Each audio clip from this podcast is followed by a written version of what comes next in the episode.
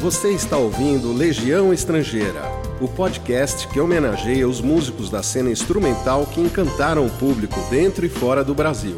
Criado e apresentado por Arnaldo de Solteiro e produzido por Na Agulha do Vinil.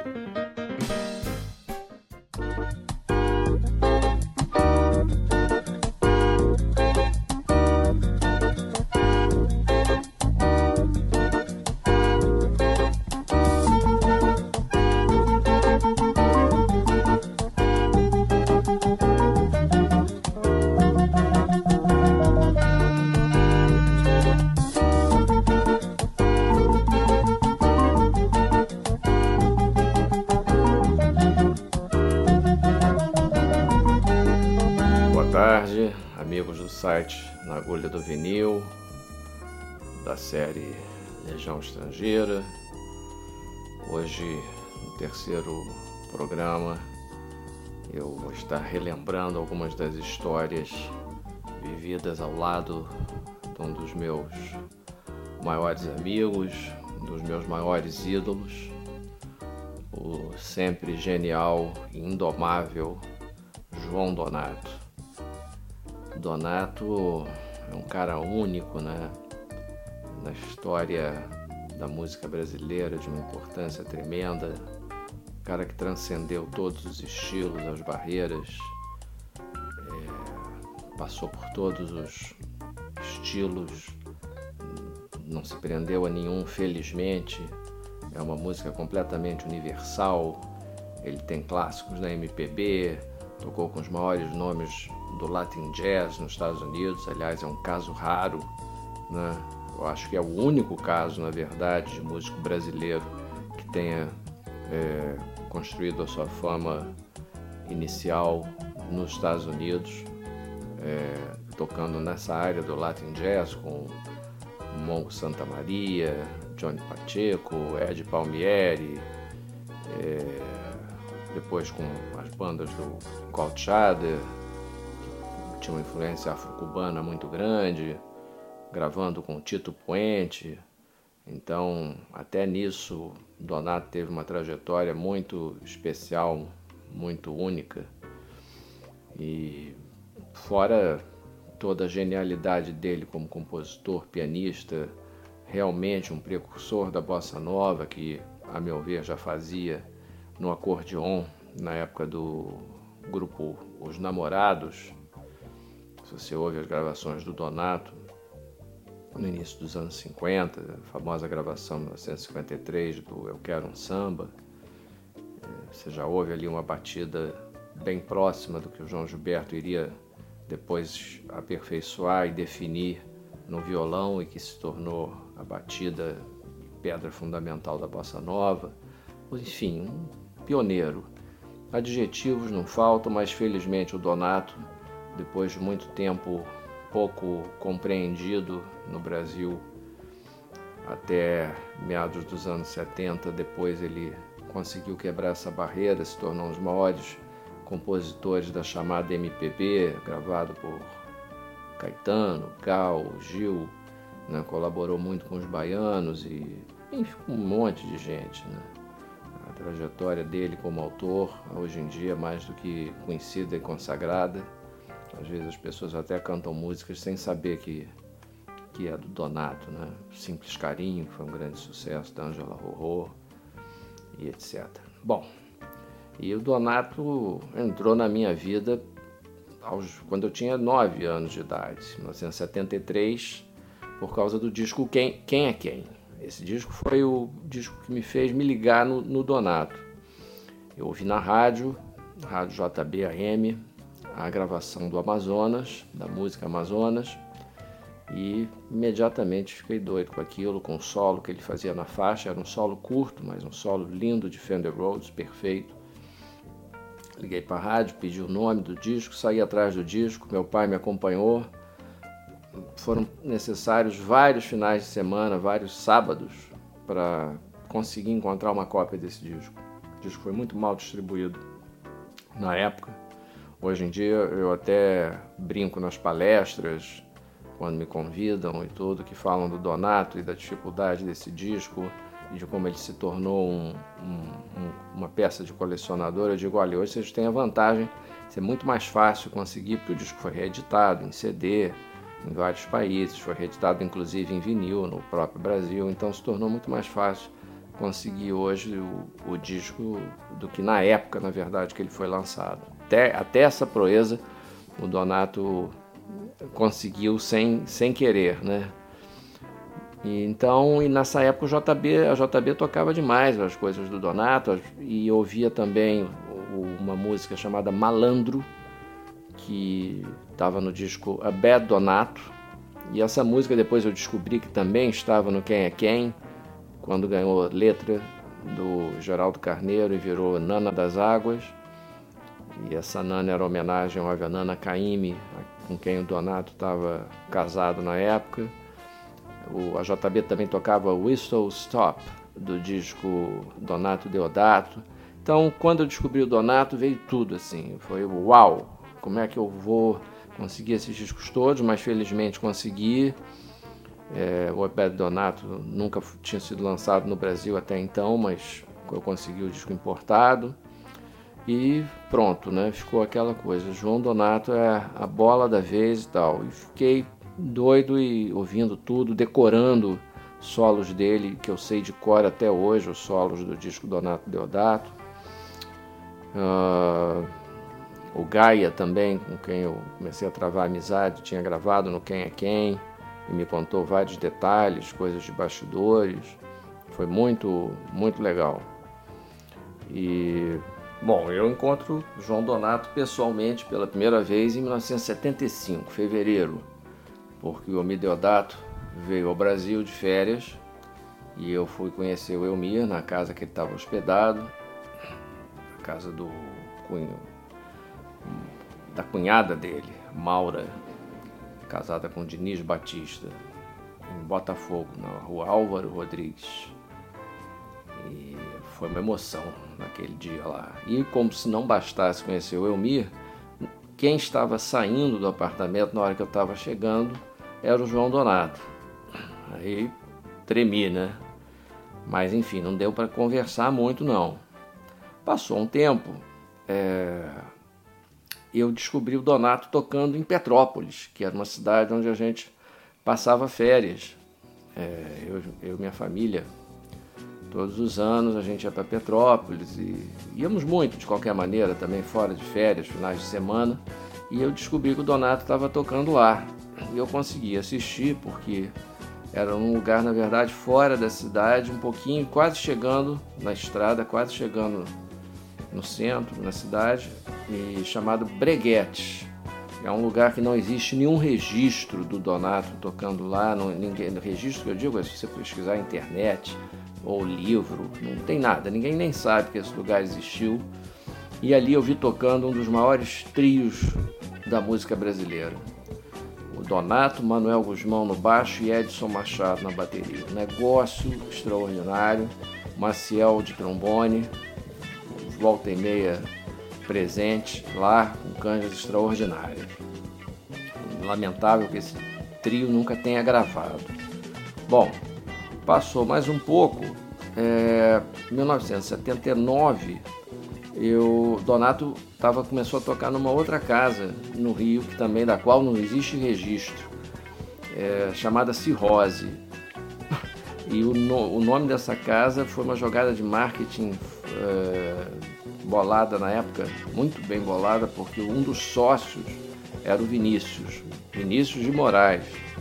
É, e o Vinícius ficava lá, posava mais de testa de ferro, porque obviamente isso gerava mídia, um monte de coisa. Aí eu, quando vi que soube que o Donato estava tocando lá, falei, ah, tem que assistir.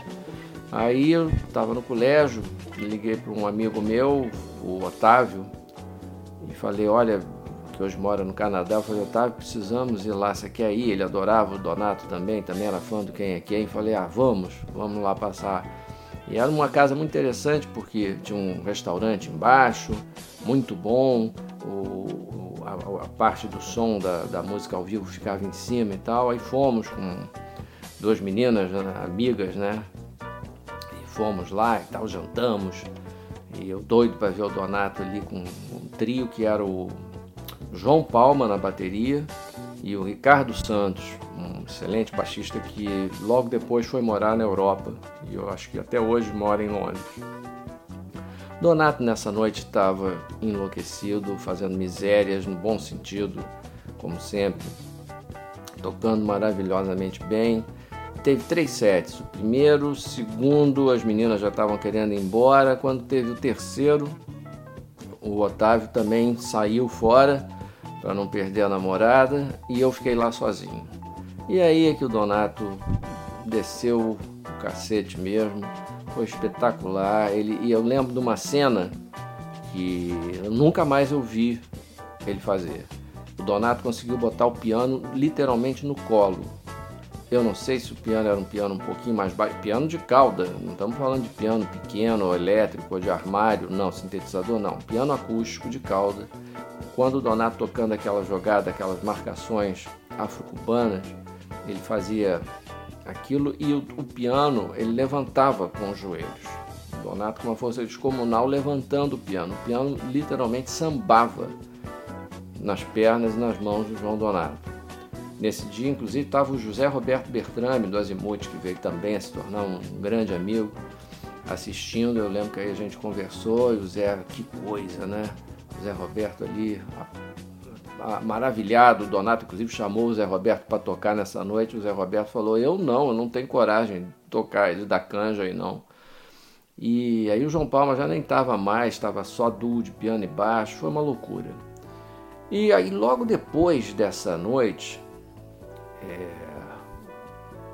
Olha, nessa noite o, o Donato e eu trocamos, aí finalmente eu acho que aí a gente conversou mais e trocamos telefones e eu já eu já estava com os meus 14 anos e aí eu beleza passou.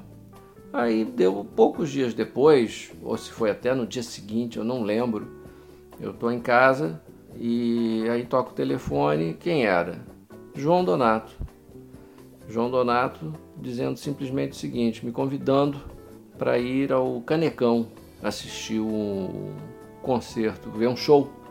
Poxa, quer ir lá? Quer comigo lá? Ver a orquestra do Glenn Miller? Vamos lá no Canecão ver a orquestra do Glenn Miller? Eu falei, gente, que, que coisa, eu devo estar sonhando. Imagina, você, uma criança de 14 anos, o João Donato, liga para você convidando para assistir um show da orquestra do Glenn Miller. Eu falei, óbvio, né? Claro que sim, vamos nessa, que horas é? Estou pronto. E eu falei, bom, deve provavelmente mais gente, ele deve estar convidando um monte de gente. Não, era só eu, ele, a esposa dele na época, a famosa e belíssima atriz e bailarina é, Thelma, Thelma Riso. E fomos assistir, o Donato era fã, né? Como é até hoje das orquestras americanas, das big bands todas. E, óbvio, o Glenn Miller já, imagina, já tinha morrido há muito tempo, mas a orquestra continuava, né? Ele morreu há décadas, né? nos anos 40, durante a Segunda Guerra. E a orquestra continuou com a liderança de várias pessoas, né? Uma época foi o Buddy DeFranco, e aí ele, a orquestra no Brasil, mas tocando os arranjos originais. O Donato conhecia tudo. Aí ele falava: Olha, agora Chattanooga Chuchu, você vai ouvir isso aqui. Agora vem Serenade in Blue, presta atenção aqui na sessão dos saxes. Foi uma aula de música, uma noite divertidíssima. E eu felizmente tenho um registro fotográfico disso, porque o Canecão, essa casa de shows famosa que existiu no Rio de Janeiro, ela tinha uh, funcionárias que ficavam fotografando os espectadores. É, elas vinham no, no, antes do show, tiravam uma foto, perguntavam se você queria foto, mesmo que você não quisesse, ela dizia, não, se não quiser, a gente rasga a foto depois, não tem que pagar nada. Então, a maioria das pessoas tirava a foto e acabava comprando, né? Aí vieram, eu, eu guardei, óbvio, né, essas duas fotos com o Donato e com a Thelma dessa noite memorável. Então, nessa nessa noite eu acho que aí, aí sim, eu posso dizer que ali começou a minha amizade com, com Donato. Portanto, são mais de 40 anos, né? 41 anos de, de amizade, de tantos projetos que fizemos, fizemos juntos, de histórias maravilhosas. Eu vou tentar aqui fazer uma, um pequeno apanhado de algumas histórias que eu for é, me lembrando, né? E como essa noite foi muito legal, ele, ele aí me convidou depois, um dia, vem tomar café aqui em casa. Aí, nessa época, o Donato morava no, num prédio na Avenida Copacabana, onde embaixo ficava o cinema Ricamar, que era um dos melhores do bairro. Que depois esse local se transformou na sala Baden Powell, que por coincidência o Donato é, foi curador durante um recente período. E nessa época morava ele do apartamento do lado um compositor paraense chamado Paulo André Barata, que tinha muitos sucessos naquela época com na voz da Fafá de Belém. E aí, de manhã cedo, a gente já tomando a vodka, né? Vodka com suco de laranja. Laranjada era com vodka, né? E muito agradável, falando de música. Aí eu levei os discos antigos para o Donato autografar, que no, disco, no dia do Canecão não tinha levado nada, né? Aí realmente a, a amizade foi se firmando. É, eu só lembro de coisas maravilhosas dentro desse, desse apartamento ali, musicalmente. A gente Donato tocava trombone, às vezes sobre gravações de discos, tocar, eu lembro que ele tinha um disco do Elmir, tinha uma música chamada Tahiti Hut, que ele gostava muito, aí ele tocava trombone ali, me mostrava arranjos. É, foi uma época de muita produção, inclusive o Paulo estava gravando, tinha acabado de gravar com ele um disco chamado Amazon River. E, a gente estava sempre junto. O Donato, inclusive, é, ia muito lá em casa, na minha casa. Eu comecei a convidar o Donato a partir de 1980. Eu já tinha me mudado, já tinha saído da casa dos meus pais, já estava casado, mais liberdade. E o Donato começou muito lá em casa, porque eu tinha um Playel, um piano, e tinha também o, um piano elétrico, que eu não lembro por que, que foi parar lá em casa, um, um Rhodes. Então o Donato ficava gravando, eu ficava na bateria, tinha uma bateria lá também. Eu tenho até hoje várias fitas cassete do Donato tocando Fender Rhodes, piano, e eu tocando bateria de brincadeira, improvisando sobre alguns temas, ele tentando compor algumas músicas, né, testando ideias. Uma época assim de muita é, é, convivência. Tanto que em 1981, quando eu produzo meu primeiro disco, o disco da Iana Purim, eu, eu chamo o Donato para tocar. O Donato tocou quase no disco todo. Uma bandaça que tinha o Alex Malheiros, Pascoal Meirelles, Nivaldo Ornelas, é, Vitor Biglione, André Dekesh. E sempre que o Donato ia fazer gravações, eu lembro muito disso, marcou demais essa fase da minha vida, que o Donato, a primeira pessoa que o Donato ia mostrar os arranjos era para mim. O então eu lembro do João chegando lá em casa dizendo assim: ó, oh, hoje eu fui gravar com a Nara, aí era o Nasci para Bailar. É, então nessa época, quando você gravava no estúdio assim um arranjo, você fazia uma cópia de uma fita cassete, você pedia para o engenheiro fazer, uma ba a base, depois o arranjo com a orquestra e o arranjo com, com a voz do cantor, que normalmente era a voz guia. Então até hoje eu tenho a, a, essas gravações, porque o Donato levava o cassete, eu tinha o meu Akai de rolo, passava do cassete para o Akai e guardava e ele levava a fita, né? E aí ele me mostrava, olha, presta atenção agora nessa linha aqui que eu fiz, no, no, aqui nessa jogada aqui dos violinos, dos cellos, era muito legal. Foi, eu acompanhei praticamente assim esse disco, o disco que ele fez com Fagner, é, o, um disco orquestrações de todas as faixas, tanto que na contracapa a foto é do Fagner com Donato, um chamado Beleza. E tinha uma música chamada Noturno, que foi tema de uma novela Coração Alado na TV Globo. Eu lembro eu com Donato nesse apartamento dele lá da, de Copacabana, a gente assistindo os capítulos da novela, porque é, tinha essa música com o arranjo dele, que era a música de abertura, tinha uma outra música que tocava, que ele também participava, e ainda tinha um personagem que ficava o tempo todo num piano bar. E as músicas que eles usavam como fundo nesse musical era daquele famoso disco Muito à Vontade do trio antigo que tinha sido relançado naquela época pela pela Philips. Então, o Donato nessa novela das oito, que foi uma novela de uma audiência tremenda, ele lá estouradaço lá com as, com as músicas todas, né?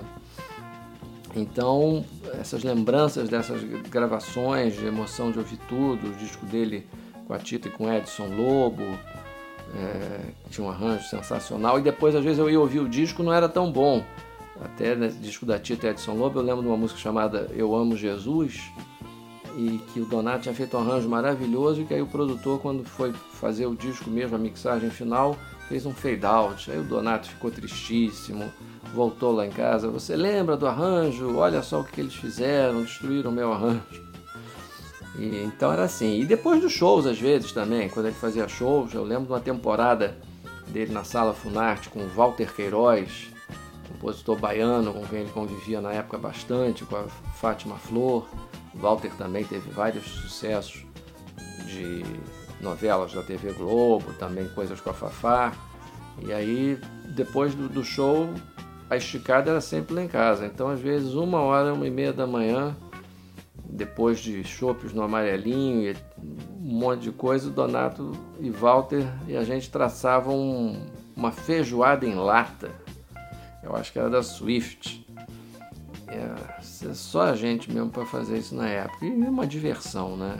Era sempre uma diversão. Donato com aquele espírito dele completamente livre, né? Completamente é, tranquilo. É, muito engraçado. Aí de, logo depois ele se mudou, eu lembro, para Ipanema.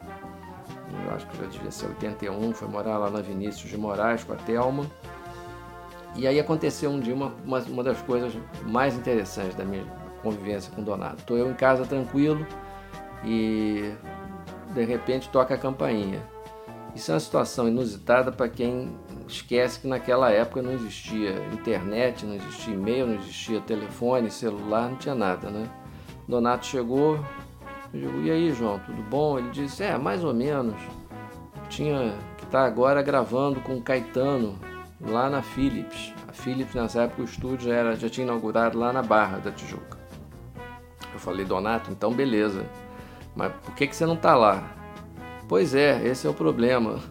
O telefone começou a tocar lá em casa, era o Caetano me ligando, eu fiquei nervoso, achei melhor vir para cá. Ou seja, resumo, Donato não tinha feito o arranjo, não tinha feito nada, e naquele dia estava marcado de gravar tudo: a base, a orquestra de cordas, metais, porque ele tinha dado as ideias, disse o que ele queria, formou a orquestra lá, e sopros, e, mas não, não, não, não, tinha sumido, deu um pânico na cabeça dele, ele foi lá para casa. Eu falei, bom, então e agora? Aí ele falou, não sei. Eu falei, mas eu sei, a gente tem que ir nessa gravação, não tem jeito. Vamos nessa. E aí fomos para Barra. É... O Donato chegou lá, sei lá, a gravação devia estar marcada nove, base, meia-noite, orquestra. A gente chegou, sei lá, cinco para meia-noite. Eu lembro que o Pareschi, o Giancarlo Pareschi, que era o Spala da Sinfônica, do Teatro Municipal e, que, e dessa gravação também, o cara que liderava as cordas, já estava saindo do estúdio. Aí ficou todo mundo muito surpreso, o Donato tá chegando, o Caetano aliviadíssimo, né? E Aí o, o, o, pessoal da orquestra, teve gente que não gostou muito não. Eu lembro que o Márcio Montarroz, que estava no naipe de metais, junto com o Cacau, com o Maciel, com, com o Celso Wotzenloga, o Márcio até nesse dia deu uma encarada no Donato, tentou dar uma enquadrada ali, tipo, poxa, bicho, isso é antiprofissional, não sei o quê. Mas até aí teve a turma do Deixa Disso, foi gravado o negócio, e aí foi a primeira vez que eu vi o Donato realmente regendo uma orquestra de cordas. Foi outro impacto na minha vida, porque se as pessoas soubessem, fariam um concerto para o Donato reger, porque era o Zubin Meta, perde, perde longe. Donato regendo é uma coisa, é um balé, é o Nureyev do, da, da regência, é uma coisa fantástica. A música chamava-se Surpresa e era a música para o disco Cores Nomes, isso foi em 82. Tanto que o Caetano ia fazer a letra da música e fez, mas fez só de uma parte, porque eles tinham combinado de se encontrar nesse dia também mais cedo e eu acho que de terminar essa letra. Então acabou ficando legal, mas se você ouve a gravação, você vê que falta a melodia. O Donato toca umas coisas no piano, aí o Caetano canta umas outras frases. Aí vem uma outra melodia que aí não tem letra. Aí o Donato toca e aí o Caetano entra com uma outra parte. Ficou interessante, mas não era a ideia original. Mas ficou muito bonito, ficou lindo. O arranjo, então, nem se fala. O arranjo é sensacional. E eu lembro da gente voltando da Barra, que a gente tinha ido de táxi, de carona. Voltamos de carona do Caetano e da Dedé. E com a Dedé, com quem ele era casado na época. Aí eles deixaram o Donato em, em Ipanema, na Vinícius, na casa dele. E eu até falei, não, eu fico aqui, vou embora. E ele, não, de jeito nenhum, sou grato demais a você por ter trazido o Donato na gravação, senão não tinha tido. E falou, não, vou te levar, tal. Aí o Caetano fez questão, me deixou em casa, na, na época eu morava na rua Paysandu, no Flamengo. Foi muito, essa noite foi uma coisa inesquecível. Detalhe, quando eu falei pro Donato, bom, então vamos lá, Aí ele disse: Pois é, mas e o arranjo? Eu digo: É, e o arranjo? Ele falou: Esse é o problema, não fiz. Ou seja, ele não tinha feito o arranjo. Ah, essa orquestração foi feita no táxi. Botou, ele perguntou: tem, tem, tem papel aí de música? Aí eu falei: Tem. Aí levamos o papel, todas as partituras em branco, e ele foi fazendo o arranjo, a orquestração toda durante o percurso do Flamengo até a Barra da Tijuca, escrevendo ali no táxi, no taxímetro, botou ali em cima um apoio, que eu não lembro qual foi, e fez o arranjo. Quando a gente chegou na Barra, o Caetano, e aí o arranjo? Aí ele, tá aqui, tá aqui, só falta completar umas coisas. Ainda sentou, ainda foi pro piano e acabou de arrematar ali, tipo, Deus criou o mundo, e no sétimo dia descansou. Um outro momento nessa época muito legal foi uma noite, uma tarde noite, que o Donato é, foi comigo na casa dos meus pais, porque a minha mãe, pianista, compositora, maestrina, foi a primeira mulher a se formar em regência no Conservatório Brasileiro de Música, Delza Agrícola. Tem muita honra dela, obviamente. E minha mãe tinha, tinha várias composições e uma delas, um dia, o Donato acabou ouvindo lá em casa. A minha mãe tinha feito uma gravação em cassete, uma música chamada Modinha. Donato falou, gostei muito disso aí, tal. Aí falamos, bom, então vamos lá, falar com a minha mãe, sei o que. Ah, então eu vou também. E foi lá em casa e tal, aí pediu para minha mãe, como é que é essa música que você fez aí? Aí minha mãe mostrou lá, tocou. Resumo: o Donato passou duas horas no piano fazendo 150 variações sobre o tema. Um negócio inacreditável. Por sorte, eu gravei isso numa fita cassete. Eu já tratei de passar para CD na época, digitalizei porque foi um momento minha mãe fascinada, né? Minha mãe era fã também do Donato. Então imagina, o cara chega na casa da pessoa, pede para ouvir a música e fica duas horas tocando 150 variações. Ele testava uma harmonia, testava outra, e olhava para ela, qual que a senhora prefere? Olhava para mim, o que, que você acha, Arnaldinho? Essa ou esse acorde, ou assim fica melhor, e cada vez ficava mais bonito. É um negócio inacreditável também, fascinante.